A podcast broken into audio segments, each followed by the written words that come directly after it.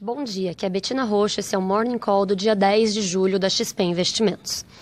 A reforma da Previdência segue em destaque e avançando, com os primeiros placares na sessão da Câmara dos Deputados ontem, o que mantém um ambiente positivo para a Bolsa e apetite a risco no curto prazo. Com feriado apenas em São Paulo, os parlamentares rejeitaram o requerimento da oposição no início da noite e já na madrugada aprovaram o encerramento da discussão por 353 a 118. São necessários 308 votos para aprovar a reforma da Previdência.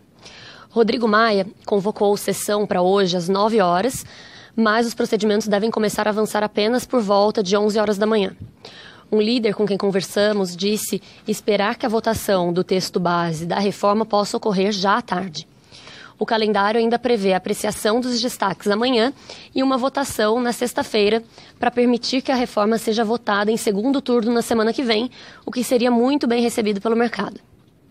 Por fim, a reforma tributária começa também a avançar, apesar de ser um assunto mais para agosto.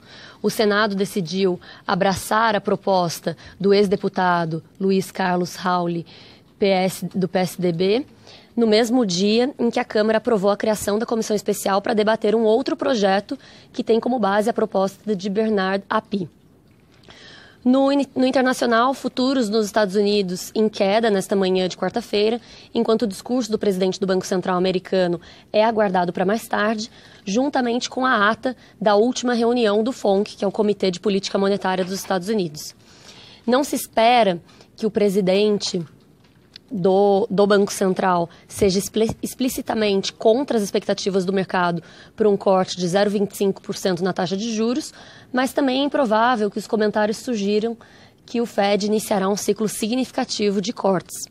Lembrando que a divulgação de dados fortes de criação de novos postos de trabalho americano na última sexta-feira fez com que o mercado questionasse a necessidade ou o tamanho de cortes nas taxas de juros, apesar desse ainda ser o caso base. Na Europa, apesar de bons resultados industriais divulgados nesta manhã, a Comissão Europeia revisou para baixo a sua expectativa para o PIB da zona do euro de 2020, de 1,5% para 1,4% em seu relatório trimestral de perspectivas para a economia.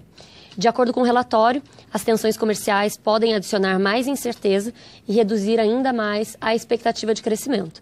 Nossa visão é que algumas tensões permanecerão no radar em 2020, mas não trarão maiores consequências para as principais economias do globo. Por fim, os preços do petróleo subiram 2%, após dados terem mostrado que os estoques de petróleo dos Estados Unidos caíram 8,1 milhões de barris na semana de 5 de julho, superior à queda esperada pelo mercado de 3,1 milhões de barris. Com isso, ficamos por aqui. Bom dia a todos.